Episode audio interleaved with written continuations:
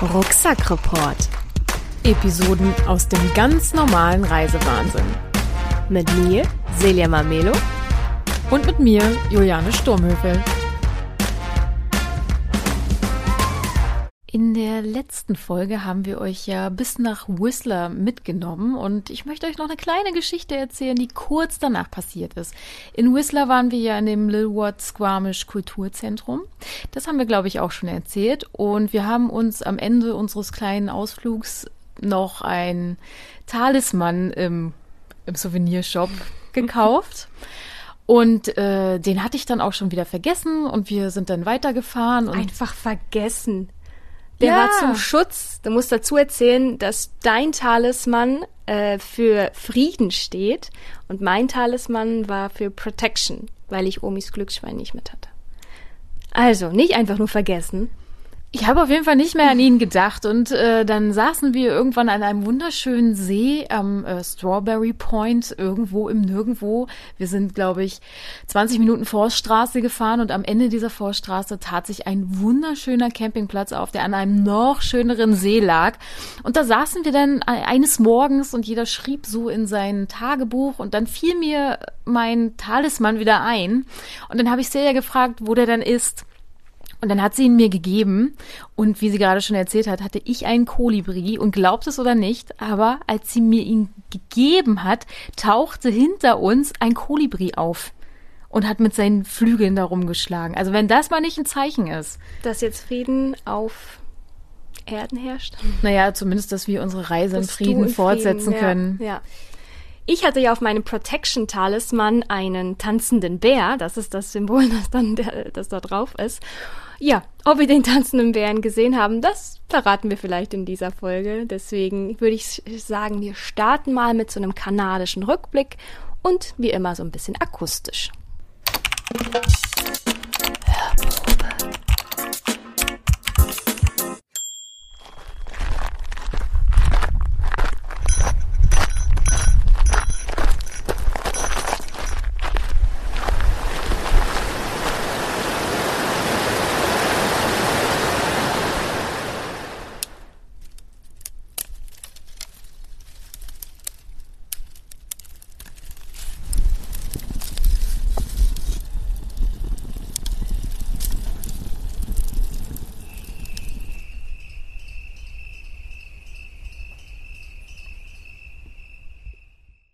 Das war British Columbia.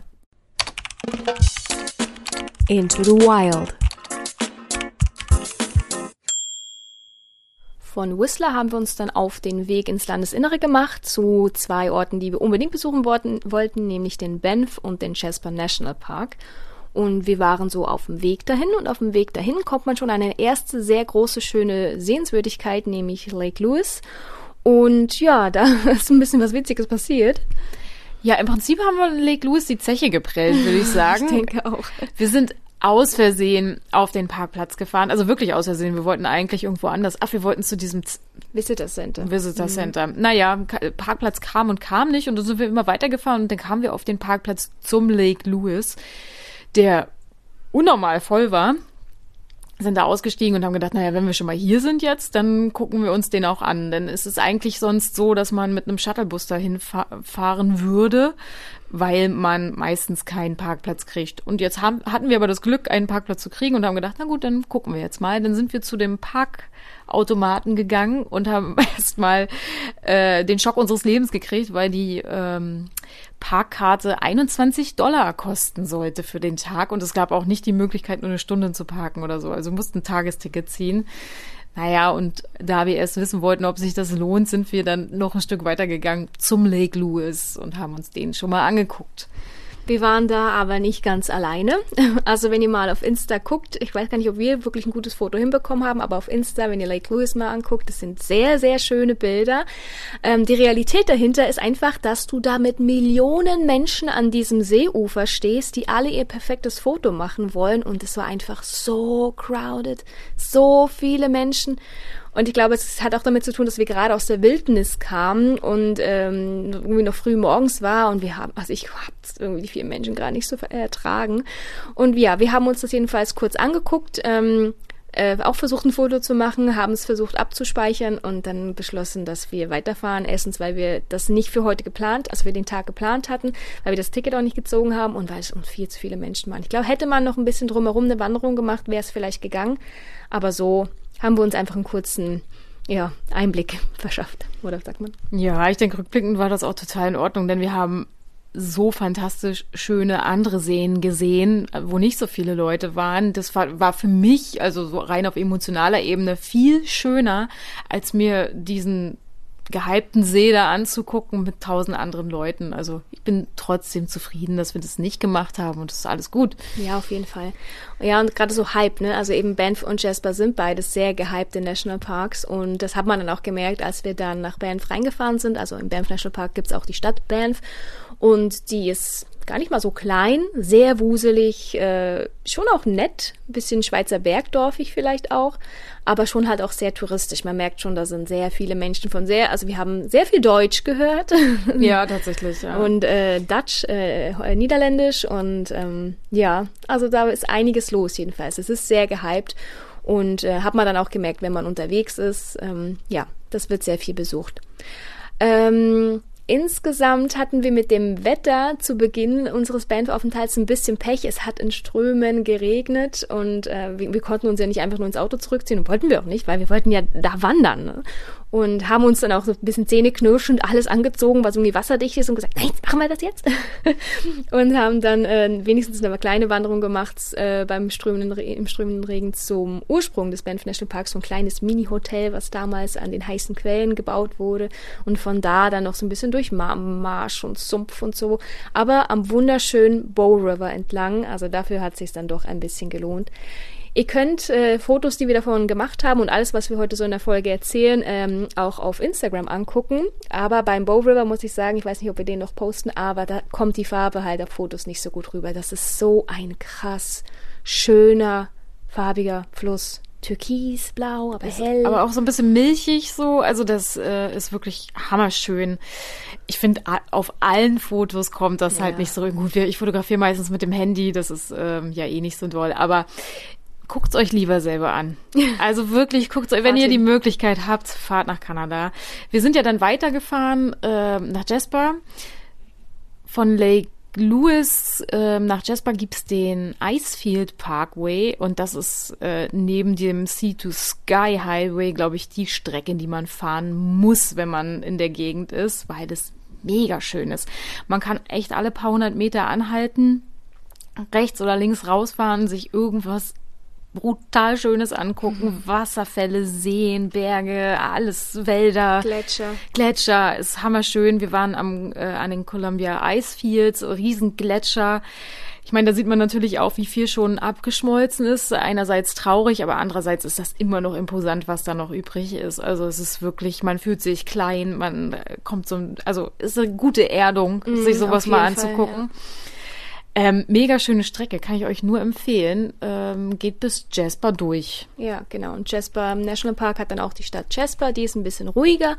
Und da haben wir uns dann auch nochmal wieder ähm, ein bisschen Energie geholt. Das Wetter ist dann zum Glück im Laufe der Zeit besser geworden. Ich glaube, insgesamt waren wir so eine Woche in beiden Nationalparks.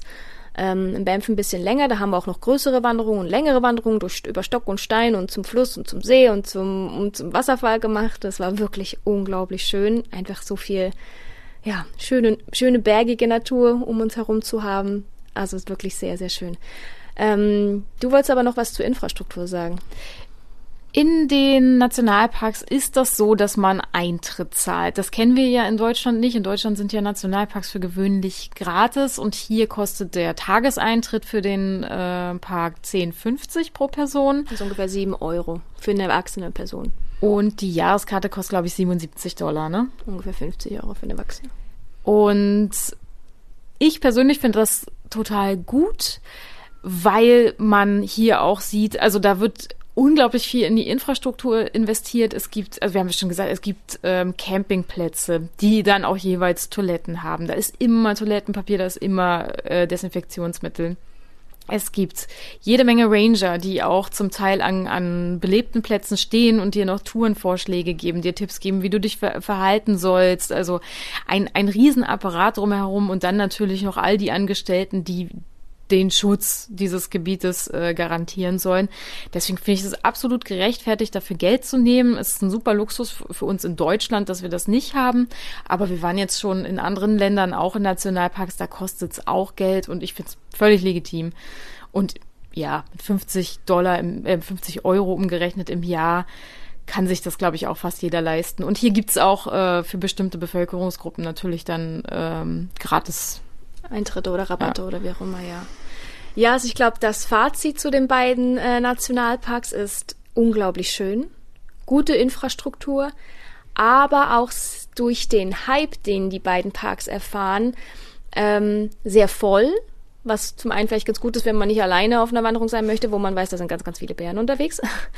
Aber ähm, ganz, wenn ich so ganz tief in mich hineingehe, dann habe ich das Gefühl, auf der Fahrt oder während der Fahrt dahin habe ich auch schon sehr viel, sehr Schönes gesehen. Und wir waren ja auch, bevor wir da waren, noch wandern zwischen Whistler und Banff. Und es hat für mich nicht so einen großen Unterschied gemacht, ob wir jetzt in Banff waren oder irgendwo dazwischen, weil es einfach landschaftlich insgesamt super, super schön ist. Klar, da hast du die ganze Infrastruktur und, und, und die Trails, die sehr gut ausgebaut sind, aber landschaftlich ist alles schön. Nicht nur der eine Spot, für, war da, also was fand ich jetzt. Auf jeden Fall, ja. Also wie gesagt, wenn man eher ängstlich ist, so wie wir, dann sind natürlich so belebte Plätze auch ganz gut. So Aber wie wir. Naja, mit den Bären, wie war das denn noch mit den Bären? Dazu kommen wir noch. Ja, also ich glaube, ähm, wir ziehen ein sehr gutes Fazit zu den Nationalparks und sind sehr froh, dass wir es gemacht haben und dass wir doch noch Glück mit dem Wetter hatten. Wir haben sehr viele schöne Fotos äh, gemacht, wir haben sehr viel Erdung bekommen und einfach mal wieder gemerkt, wie klein wir eigentlich sind in dieser großen, wunderschönen Welt. Himmelbett und Pritsche. Wie geht's im Rücken? Jetzt wieder besser. Wir hatten ja das Vergnügen, einen Leihwagen zu haben, ein Mittelklasse-SUV, bei Geiles dem Ding. zum Glück mit Allradantrieb, den wir auch gebraucht Richtig haben. Richtig gut. Aber da drin schlafen ist halt jetzt nicht die bequemste Variante. Und das mit meinen alten Knochen, weißt du. Wollte ich gerade sagen. Ich glaube, es liegt eher einfach an deinem morschen alten Knochenbau. naja, also wir haben ähm, sehr viele Nächte ich glaube, bis auf ein Wochenende, wo wir mal äh, einen Haussit gemacht haben, haben wir alle Nächte im Auto verbracht. Und ja, man hat schon gemerkt, ähm, irgendwann, ja, ist nicht mehr ganz so bequem und es wurde halt auch kalt, äh, immer, also von, von sehr, sehr heiß ist es plötzlich sehr, sehr kalt geworden und man wusste schon gar nicht mehr, was man anziehen soll, um zu schlafen im Auto. Das war so die eine Hälfte. Aber das Gute ist, wir mussten uns selten Gedanken machen, ah, wo schlafen wir denn heute, wo finden wir denn einen Platz, weil die Infrastruktur wieder mal unglaublich gut ist. Hier, wir haben es ja schon erwähnt gerade, glaube ich, so ein bisschen am Rande, dass wir auch campen waren. Es gibt so unterschiedliche Kategorien von Campingplätzen. Ähm, ja, gerade im Nationalpark war das recht teuer. Ne? Da haben wir 50 Dollar, glaube ich, die Nacht bezahlt. Aber was uns total überrascht hat, unterwegs gab es halt auch mehrere Recreation Sites, so heißen die, die komplett gratis waren. Und man hat da trotzdem, man hat einen festen Stellplatz, einen nummerierten, da ist ein Picknicktisch, da gibt's Toiletten, wie gesagt, da ist immer Toilettenpapier, da ist immer Desinfektionsmittel und meistens gibt's auch noch Trinkwasser. Und eine Feuerstelle, je nachdem. Genau, natürlich war ja. Äh, zum Teil auch Feuermachen verboten, in Banff durfte man. Ähm, aber das ist natürlich mega krasse Infrastruktur und es läuft über Self-Registration. Also Du kommst da an, nimmst dir einen Zettel, schreibst dein Nummernschild drauf, äh, wie lange du bleiben willst und dann schmeißt du das vorne in den Briefkasten. Und fertig ist. Also das sind die, die dann kosten. Es gibt welche, die haben diese ganze Ausstattung für lau, also wirklich umsonst. Und dann gibt's welche, die haben das, wo man sich selber registrieren muss, äh, wie gesagt, und dann schmeißt du äh, das Geld in den Umschlag und den Umschlag dann da rein. Und, aber selbst die, die Selbstregistrierungscampingplätze, äh, das waren 15 Dollar, das sind 10 Euro. 10 Euro die Nacht dafür, dass du einen wirklich geraden, schönen Stellplatz für dich alleine hast. Hier nicht dicht an dicht, sondern für dich und groß genug. Also da waren äh, auch sehr große Camper bei oder es waren dann Autos äh, mit, mit vielen Zelten irgendwie. Einen ganzen Picknicktisch, du hast alles, wirklich. Und das für 10 Euro dann oder sogar für lau ganz, ganz krass gute Infrastruktur. Und die sind auch immer gut angeschrieben an der Straße, stand auch immer schon hier, die nächste Area findest du da und da und, und eigentlich im Prinzip waren die immer an Flüssen, an Seen, auch noch so wunderschön gelegen. Ne? Ja, voll. Achso, man kann, man kann seinen Müll da auch entsorgen. Also das, da wird auch der Müll abgeholt. Also es sah auch, es war ordentlich. Die Leute wissen damit umzugehen. Man, man benimmt sich. Also sind auch alle super nett. Also ich bin total begeistert. Ja, also super. Die Infrastruktur, wie gesagt, wieder mal sehr, sehr gut. Und ja, Mülleimer. Als wir das erste Mal bei so einer Recreation-Site waren, da standen wir so ein Mülleimer und haben ihn nicht so gut aufbekommen, weil die natürlich bärensicher sind. Ähm, wir haben dann, äh, wie die Bekloppten, mal gewartet und geguckt, wann kommt jemand und schmeißt dir seinen Müll weg. Wie machst du diese Mülleimer auf? Zeig mir das mal. Bis wir dann auch schlau genug waren. Wir sind jetzt auf jeden Fall in der Lage, einen kanadischen Mülleimer zu öffnen. Das ist doch auch was. Ja, und ich glaube, das passt gleich mal hiermit. Der Rucksackreport Service-Tipp. Das große Thema Bären. Ja, wir haben da vielleicht ein paar Tipps für euch, wie wir es gemacht haben, aber auch was wir durch Gespräche mit Rangern und so weiter erfahren haben. Und falls ihr irgendwann mal selber plant, in die kanadischen oder auch in die Staatenberge zu fahren und da sind Bären oder halt auch in Europa, sie kommen ja immer dichter, dann äh, hier vielleicht ein paar Tipps für euch. So, wie verhalte ich mich denn nun, wenn ich einen Bären sehe? Du winkst und sagst, hey, yo, Bär, was geht? Also wir hatten zweimal Gespräche mit Rangerinnen ähm, und die waren ähnlich, ne? Also die, äh, man soll sich gerade hinstellen, man soll mit dem Bären sprechen, ruhig ihn nicht anschreien, sowas wie Oh, hi Bear, yeah, I know, this is your territory, ich gehe ja schon, bleib entspannt. Man soll dem Bären nie, niemals den Rücken zukehren und auf gar keinen Fall weglaufen. Und nicht in die Augen gucken, das ähm, provoziert auch. Also mach dich groß, sprich laut und deutlich, aber ohne zu schreien und zieh dich langsam rückwärts gehend zurück. Also das natürlich nur, wenn der Bär dich gesehen hat. Wenn er dich nicht gesehen hat und nur du ihn, dann mach einen stillen Abflug. Genau, und aber auch langsam und mit dem Gesicht zum Bären, niemals den Rücken zudrehen. Es ist wohl generell so, dass Grizzlybären etwas gefährlicher sind als Schwarzbären. Uns wurde gesagt, gerade wenn eine Schwarzbären mit, ähm, mit Cubs mit Cubs, Kindern, mit, wie, heißen die? Babybären. Jungen ähm, unterwegs ist, würde die eher auf, auf einen Baum fliehen vor dir. Die würde dich nicht angreifen. Grizzly Mama, die würde dich ist angreifen. Also das ist nicht so geil. Wenn dich ein Bär angreift, ja, mein Beileid. Weil da kann man, also man kann eigentlich nur hoffen, dass er dann wieder von einem ablässt. Man soll sich ganz klein machen wie eine Kugel und die mit den Händen den Nacken schützen. Mehr kann man nicht machen. That's it. Naja, also es wird natürlich geraten, dass du äh, Bärenspray mit dir trägst. Das heißt, überall heißt es, nimm Bärenspray mit und weiß, wie du es nutzen musst. Da haben wir dann, hat unsere Rangerin auch eine witzige Geschichte erzählt, dass der dann halt nicht den Wind beachtet hat und hat dann das ganze Bärenspray ins Gesicht bekommen. Äh, und war danach noch, ja, er hatte Probleme damit. Wir haben uns, war es der Geiz oder warum? Wir haben uns jedenfalls kein Bären, Bärenspray gekauft. Wir haben uns kein Bärenspray gekauft, weil wir halt nur drei Wochen da waren und gedacht haben, ja, ja, und dann äh, stellt man das an der Grenze ab. Da muss doch an der Grenze eigentlich schon ein ganzer Korb voll un unbenutztem Bärenspray ähm, rumliegen. Und dann haben wir die Rangerin auch gefragt, wie oft das denn überhaupt eingesetzt wird. Und sie hat jetzt nur aus eigener Erfahrung gesagt, sie ist seit fünf Jahren in den Wäldern unterwegs und hat es noch nie benutzt. Ja, also ich glaube, deswegen, das hat uns dann auch nochmal das Gefühl gegeben. Und ich meine, ich glaube, es ist so wie, ja, also es ist einfach ein Sicherheitsding. Ne? Du, du weißt selbst, wenn der Bär mich jetzt angreift, dann kriege ich den doch noch irgendwie abgeblockt. Wenn du ohne unterwegs bist und der Bär dich angreift, was also was sowieso unwahrscheinlich eher ist, ähm, ja, das wäre einfach nur so eine Sicherheitsmaßnahme. Wir haben uns dagegen entschieden. Was wir aber haben, äh, ist eine Bärenglocke. Die habt ihr auch bei der Hörprobe gehört. Die hat uns ein lieber Freund aus Berlin äh, geschenkt, noch zum Abschied. Ja, witzige Geschichte dazu. Da hat uns die andere Rangerin erzählt, dass diese Glöckchen manchmal dazu führen, dass der Bär gerade erst dann neugierig wird, weil er dieses helle Glockenklingen nicht einordnen kann. Und Bären sind anscheinend schon auch sehr neugierig. Es kann also sein, dass du den, den Bären halt mit dem Glöckchen eher anlockst als verscheuchst. Deswegen raten die Ranger und Rangerinnen eigentlich von diesen Glöckchen eher ab. Also, du hast uns nicht das Leben gerettet. B. B. -Punkt aus. B.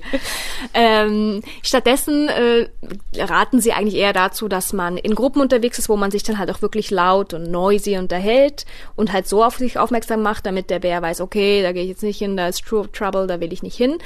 Ähm, und dann gab's noch eine Rangerin, die hat erzählt, na, sie geht ganz viele, also wir haben dann gefragt, und wenn du alleine bist, oh, ich mache das ganz oft. Und ja, was machst du denn dann? Ja, sie äh, hat Französisch geübt dann in der Zeit oder sie hat gesungen. ja. Ja, the bear won't judge you. Also wenn Ja. du schlecht singst, ist kein Problem. Der, Bär verurteilt dich, verurteilt dich nicht. Ja. Ja, ich glaube so, das sind so die Main-Tipps, die man im Umgang ähm, mit Bären in der Wildnis haben sollte. Oder? Ja, man soll darauf sollte. achten, ähm, wenn man jetzt im Bärengebiet unterwegs ist, wenn man, ähm, also man achtet dann auf Spuren, ne? So eine Grizzly-Pranke, Alter, Alter. das Ding ist groß, das könnt ihr nicht übersehen. Also wenn ihr so eine Spuren findet, Abflug ähm, und Bärenkot ist, ja, eigentlich sieht das aus wie eine dicke Wurst. so. Es ist, äh, da ist kein Fell drin oder so. Die essen ja vor, vor allem Bären, vielleicht mal ein paar kleine. Wie, was essen die? Kä- Essen die auch Käfer oder so? Ja, vor allem, also sind ja schon eher Omnivore, ne? aber vor allem die Bären, es war jetzt Bären, Bärensaison, darum sind die Bären unterwegs. Man muss aber dazu sagen, die Grizzly-Pranke, die wir gesehen haben, nicht in echt, sondern die hat uns eine Rangerin so als Abdruck gezeigt, ähm, das war von einem Grizzly, der äh, äh, Lachs frisst, also der Fleisch frisst und nicht nur Bären, äh, Fleisch und Fisch. Und deswegen einfach viel, viel größer ist. Ja, also Fisch essen scheint sehr gesund zu sein, auf jeden Fall für, die große Grizzly- Grizzly-Pranken. ja, ich glaube, da haben wir euch jetzt äh, unser gesammeltes. Halbwissen äh, präsentiert. Passt schön auf, wenn ihr in Bärengebieten unterwegs seid. Wir haben einen Bären gesehen. Wir haben einen Bären gesehen. Und ich glaube, das ist okay. Wir haben ihn, haben wir das letzte Mal schon Ich glaube, erzählt? wir haben es schon erzählt. Wir haben ihn aus dem Auto gesehen, einen kleinen. Schwarzbären. Kleine Schwarzbären, die sind auch ein bisschen Die niedlich. sind auch ein bisschen niedlich tatsächlich. Ich habe auch im Laufe der Zeit, im Laufe der Wanderung immer mehr die Angst oder die, den, ja, die, die Furcht verloren. ich bin fast ein bisschen enttäuscht, dass wir nicht noch einen gesehen haben. Aber wir sind ja immer noch äh, in der Wildnis unterwegs, wo es auch Bären gibt. Also es, die Möglichkeit besteht immer noch. Und da werden wir diese Tipps beachten und vielleicht bringen sie euch auch was oder macht damit, was auch immer ihr wollt. Ganz oben auf dem Treppchen. Einige von euch haben es vielleicht auf Instagram gesehen. Wir sind an sehr vielen Stellen, äh, wo diese großen Waldbrände waren in British Columbia, entweder durch oder vorbeigefahren. Und auch vielen Dank für eure lieben Nachrichten äh, zu der Zeit. Ähm, es war schon sehr bedrückend tatsächlich. Es war sehr, also wir haben die Fenster zugemacht mit dem zugelassenen Auto natürlich. Wir haben auch auf nur auf Innenluft gestellt und trotzdem hast du den ganzen Rauch einfach gespürt. Die Augen haben gebrannt und die Vorstellung, da jetzt wirklich draußen zu stehen in dieser richtig schwarz-roten Wolke. Also zeitweise hatte ich das Gefühl, man fährt in so eine Eimer war wirklich krass. Als wäre man in die, würde man in die Apokalypse fahren. Es war alles rot, ganz, ganz krass rot. Und vorne hast du nur noch schwarz gesehen. Und die Straße wurde aber nicht gesperrt und nichts. Und wir sind einfach weitergefahren. Und boah, das war bedrückend. Absolut. Man konnte auch die, also ein Feuer konnten wir sogar von, von der Straße aus sehen. Es war aber ein See dazwischen sozusagen, deswegen war die Straße nicht gesperrt. Aber das ist schon, das habe ich so noch nicht erlebt und das mm, macht irgendwie auch was mit einem, weil ich bin hier gerade im Urlaub und auf der anderen Seite versuchen Leute ihr Haus zu retten. Irgendwie ein schlechtes Gefühl. Ja, ja. ähm, muss man so ein bisschen beiseite tun, glaube ich, weil man kann jetzt nicht wirklich was machen. Ich kann ja nicht da reinrennen und äh, mir einen Schlauch schnappen und alles löschen. Ähm, aber es war schon heftig. Was aber richtig, richtig gut funktioniert hat, ist der Alarm. Das war krass. Irgendwie, wir saßen im Auto schon auch in diesem, also man hat am Rauch schon erkannt, hier ist jetzt auf jeden Fall auch nicht mehr so schön und dann äh, Ihr habt aber auch alles immer im Blick. Also wir haben die Karten angeguckt, wir haben auch geguckt, welche Areas sind gesperrt und so weiter. Und wir mussten halt aber ein Stück weiterfahren. Wir hatten keine Zeit sonst. Also wir hatten das schon im Blick, aber haben es an der Stelle erstmal nicht erwartet. Und dann, Dann hat auf einmal das, äh, ja, eine Sirene ist losgegangen. Ich konnte es gar nicht einsortieren erstmal. Irgendwie übelst laut. Und dann haben wir aber festgestellt, dass das mein Telefon war. Ähm, ich muss dazu sagen, ich habe nur mobile Daten. Ich bin hier nicht in, ins Handynetz, äh, im Handynetz eingeloggt. Trotzdem habe ich den Alarm bekommen und da stand halt die, die Aufforderung, jetzt diese Area zu verlassen.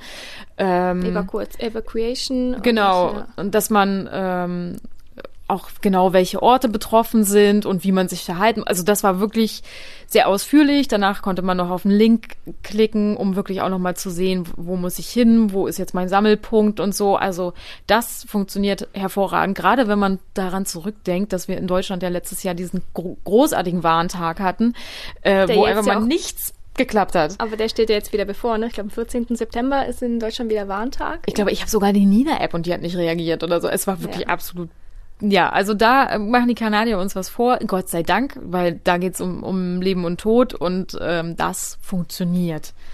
Und insgesamt, ähm, es gibt auch noch so eine App, also British Columbia hat eine, Alberta wird sicherlich auch eine haben, wo du wirklich tagesaktuell, stundenaktuell fast gucken kannst, äh, wie sich die Brandlage entwickelt. Ja, also da sind die wirklich, also ich weiß nicht, ob es einfach durch die Laufe der Zeit jetzt sich so verbessert hat oder äh, ja, sehr, sehr krass. Also hat mir hat mir imponiert und hat mich, äh, hat mir auch ein gutes Gefühl gegeben, jetzt zu wissen, okay, die wissen, was zu tun ist. Also selbst wenn irgendwo wirklich äh, Not ist oder, oder Gefahr, dann kann ich mich darauf verlassen. Egal, ob ich im Handynetz eingeloggt bin, egal, wo ich gerade bin und auch die Leute untereinander. Wir haben auch immer so ein bisschen geguckt, also wer, wenn die Locals sich noch halbwegs normal verhalten, dann, die werden es ja schon wissen, ne? dann müssen wir uns auch erstmal keine Sorgen machen. Und so sind wir dann durch äh, den ganzen Qualm irgendwann dann sicher wieder in Alberta angekommen und haben die Waldbrände dann erstmal hinter uns gelassen. Kein schönes Gefühl, aber gut zu wissen, äh, dass da wirklich sehr viel und auch viel Hilfsbereitschaft unter den KanadierInnen insgesamt, ähm, also die, die ähm, evaku evakuiert wurden, die wurden dann von anderen wieder aufgenommen. Also da ist schon guter Zusammenhalt da. Also insgesamt krasse Situation, aber gut, gute, guter Zusammenhalt. Andere Länder, andere Sitten.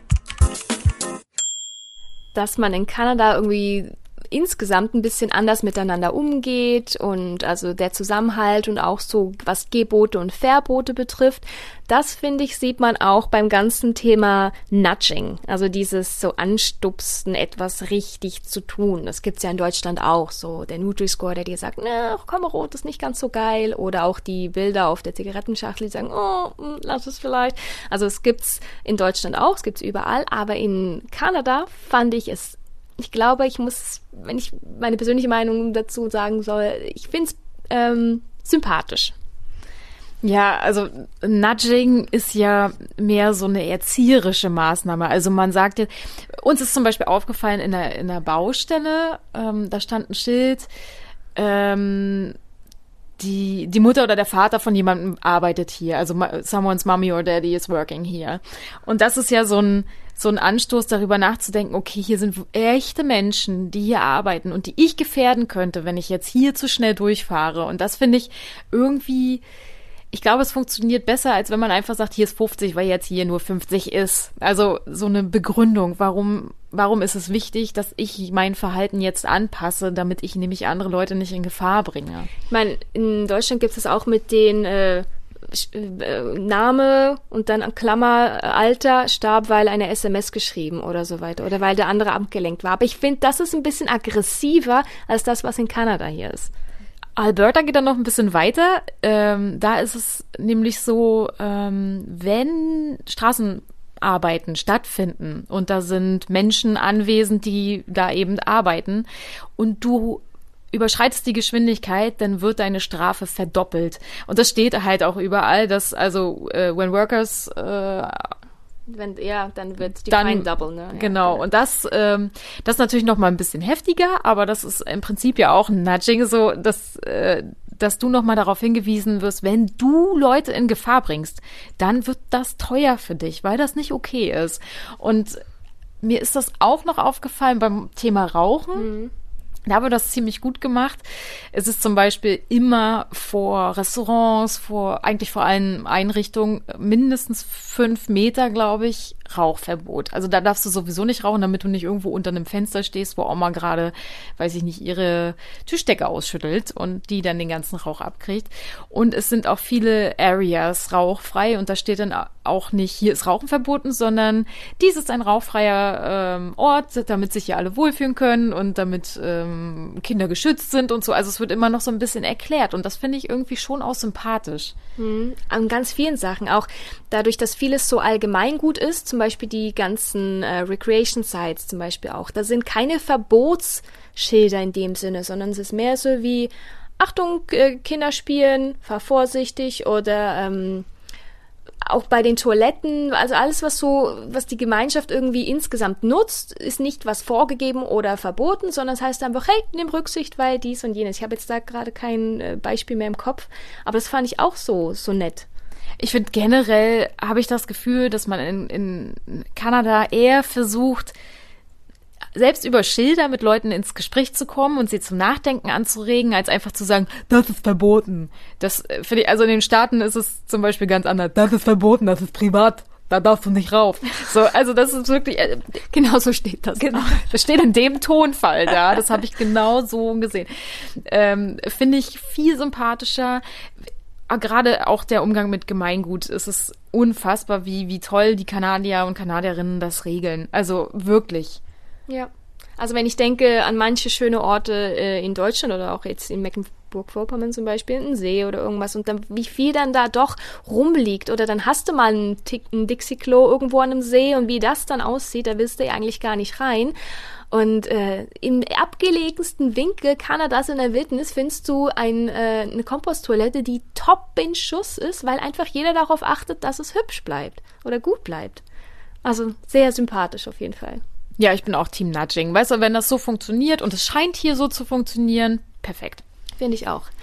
Aber ein kleines bisschen pervers sind die Kanadier und Kanadierinnen schon.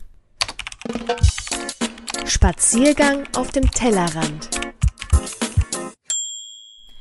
Weiß jetzt nicht, ob ich es pervers nennen würde, aber wir, ja. haben, wir haben das kanadische Nationalgericht oder eines der kanadischen Nationalgerichte probiert, und zwar Poutine.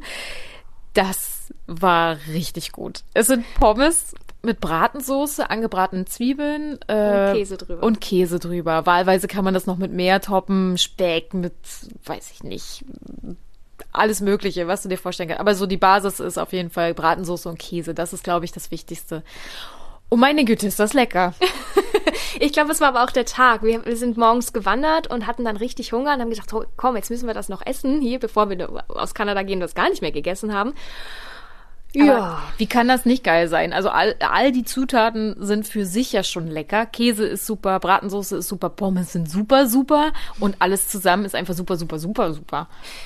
Es ist eine gatschige Sache. Die Pommes sind äh, auch selbst gemacht in der Regel. Also bei einem richtig guten, bei einer richtig guten echten Poutine äh, werden die Kartoffelschnitze oder äh, Stangen da selber geschnitten und äh, frittiert. Und so war es auch bei dem, was wir gegessen haben. Es war also ich, weiß, ich will nicht wissen, wie hoch mein Cholesterinspiegel danach war, aber es war sehr, sehr gut. Vor allem haben wir den dann noch weiter hochgetrieben. Ja, dann haben wir nämlich noch die kanadische Top-Süßspeise hinterher gegessen. Sie nennen es Beaver Tails. Es sind frittierte Fettklumpen mit mehr Fett drauf. Nein, es ist so ein bisschen wie ein süßes... Süßer Langosch. Süßer Langosch. Mhm. Also in, in Fett ausgebratener Teig und da drauf kommt dann wieder mal Topping nach... Also der Teig hat so eine Form von einem Biberschwanz, deswegen heißen die Beaver Tails. Und da drauf hatten wir dann Schokocreme und Banane und es war auch so mega lecker. Was, was. Aber das, da konnte man dann auch irgendwie mit, mit M&M's und Schoko oder mit einer Kugel Eis noch oben drauf und also man konnte da vom, vom hohen Cholesterin zum hohen Diabetesspiegel, wie man will. Also. Ja, also kurz vor Herzinfarkt haben wir uns dann wieder rausgerollt aus Benf, aber es war es wert, auf jeden Fall. Auf jeden Fall, ja. Ansonsten ist kulinarisch, äh, wenn man nicht gerade in einer Stadt unterwegs ist, sondern eher in der Wildnis, eher so mau.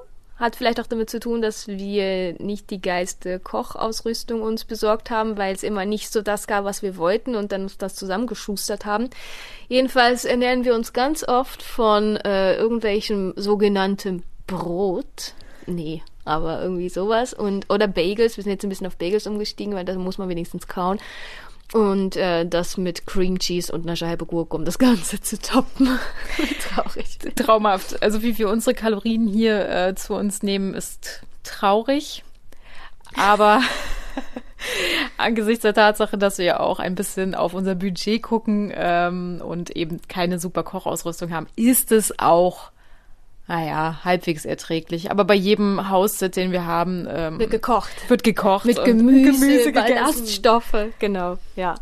Ja, ich glaube, jetzt, wo wir langsam in die Staaten ziehen, gehen, äh, ist das ähm, nicht, wird's nicht besser. Das mit dem Brot auf jeden Fall nicht. Nee, nee um Himmels Willen. Brot. Man kann ein ganzes Toastbrot runterschlucken in einem, weil man es nicht mal kaum. Zahlen, Daten, Fakten. Wir sind seit 41 Tagen auf Reisen. Der längste Zeitraum ohne Dusche, sieben Tage. Besuchte Bibliotheken? Acht. Gefahrene Kilometer in Kanada, 3000. Die Fläche Kanadas ist ungefähr so groß wie 46 Mal die Schweiz. Oder 125 Mal das Saarland. Die beliebteste Sportart in Kanada ist Eishockey. Der Pro-Kopf-Verbrauch von Ahornsirup liegt bei 0,37 Liter pro Jahr. Lächerlich. Nächster Halt. Portland. Ja, und da sind wir eigentlich auch gerade. Äh, wir haben nur als Rückblick jetzt äh, Kanada aufgenommen, damit ihr das noch schön auf die Ohren bekommt, bevor es jetzt bei uns jetzt hier in den Staaten weitergeht. Wir sind gespannt, was uns hier noch erwartet, ob wir ein Auto bekommen oder nicht. Das bleibt ein Thriller hier in den Staaten. Allein schon die Einreise hierher war wieder kriminell bis zum Ende. Wenn ihr wissen wollt, was da alles passiert, dann hört ihr vielleicht in ein, zwei, drei, vier Wochen mal die nächste Folge und dann wisst ihr Bescheid. Nein, vielen Dank, dass ihr wieder mal zugehört habt. Wir hoffen, ähm, es hat euch irgendwie unterhalten. Wieder mal, wie gesagt, ähm, ich bin immer noch offen für Feedback. Es ist ja erst Folge vier. Also Ja. wir können immer noch was ändern. Abonniert uns gerne in eurer Podcast-App und bei Instagram. Da gibt's natürlich dann auch die entsprechenden Fotos zur Folge und ein paar Reels und ein paar Fotos sonst und immer wenn ich Lust habe und aber nicht regelmäßig und auch nicht in Hochglanz. Auch sonst ist das hier ja eher ein Spaßprojekt und äh, wir machen das so lange, wie wir Lust und Zeit haben. Also verzeiht uns das, wenn es nicht immer ganz so regelmäßig ist. Aber vielen Dank und wir hören uns äh, hoffentlich bald, spätestens beim nächsten Mal. So ist es. Bis bald. Tschüss! Rucksackreport. Episoden aus dem ganz normalen Reisewahnsinn. Musik Stefan Kartenberg und Beat Pro. Rucksackreport ist eine Eigenproduktion von Juliane Sturmhöfel und Celia Mamelo.